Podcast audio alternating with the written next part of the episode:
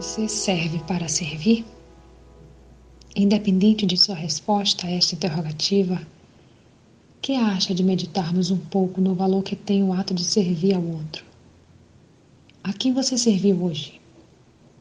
Ninguém pode negar que ser servido é muito prazeroso. Sentar-se em um restaurante e o alimento chegar à nossa mesa, sem esforços, seria tudo perfeito se não fosse a tal conta que chega ao final. Ser servido por parentes e amigos também é muito bom. E de graça. Melhor ainda quando isso acontece sem que se precise pedir. Apenas alguém vem te ajudar pelo simples, mas importante fato de ter percebido sua necessidade. Que maravilha! Alguém se preocupa contigo. Será que estamos atentos às necessidades alheias? Ou nossos problemas já são o bastante para nos manter ocupados o tempo todo. Alguns estão tão acostumados a serem sempre servidos que chegam a sentirem-se de alguma forma superiores aos outros. Entretanto, no reino de Deus as coisas acontecem de forma diferente. Mas não sereis vós assim. Antes, o maior entre vós seja como um menor, e quem governa como quem serve. Pois qual é maior, quem está à mesa ou quem serve? Porventura não é quem está à mesa? Eu, porém, entre vós, sou como aquele que serve.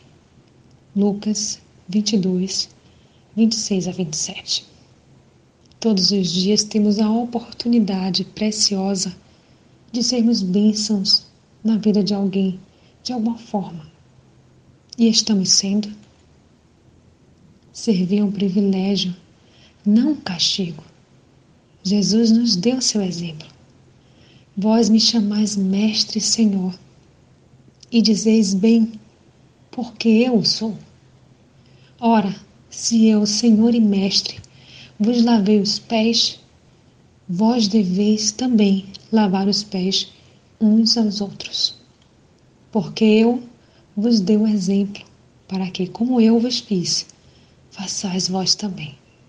João 13, de 13 a 15. Que tal dar uma pausa diária em seus muitos afazeres e prestar atenção aos que estão à sua volta?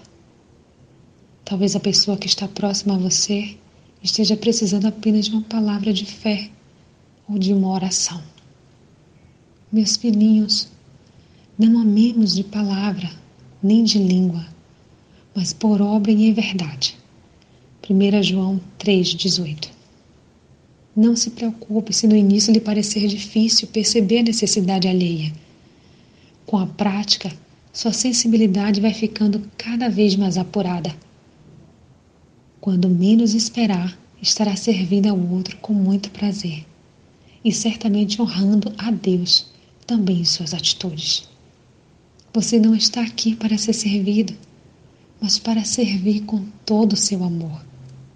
Porque o Filho do Homem também não veio para ser servido, mas para servir e dar a sua vida em resgate de muitos. Marcos 10, 45. Comece a praticar o serviço ao próximo agora mesmo. E então, o que está esperando? Sou Sayonara Marques minha página no Facebook é Despertar Espiritual Diário. Fique na paz de Deus.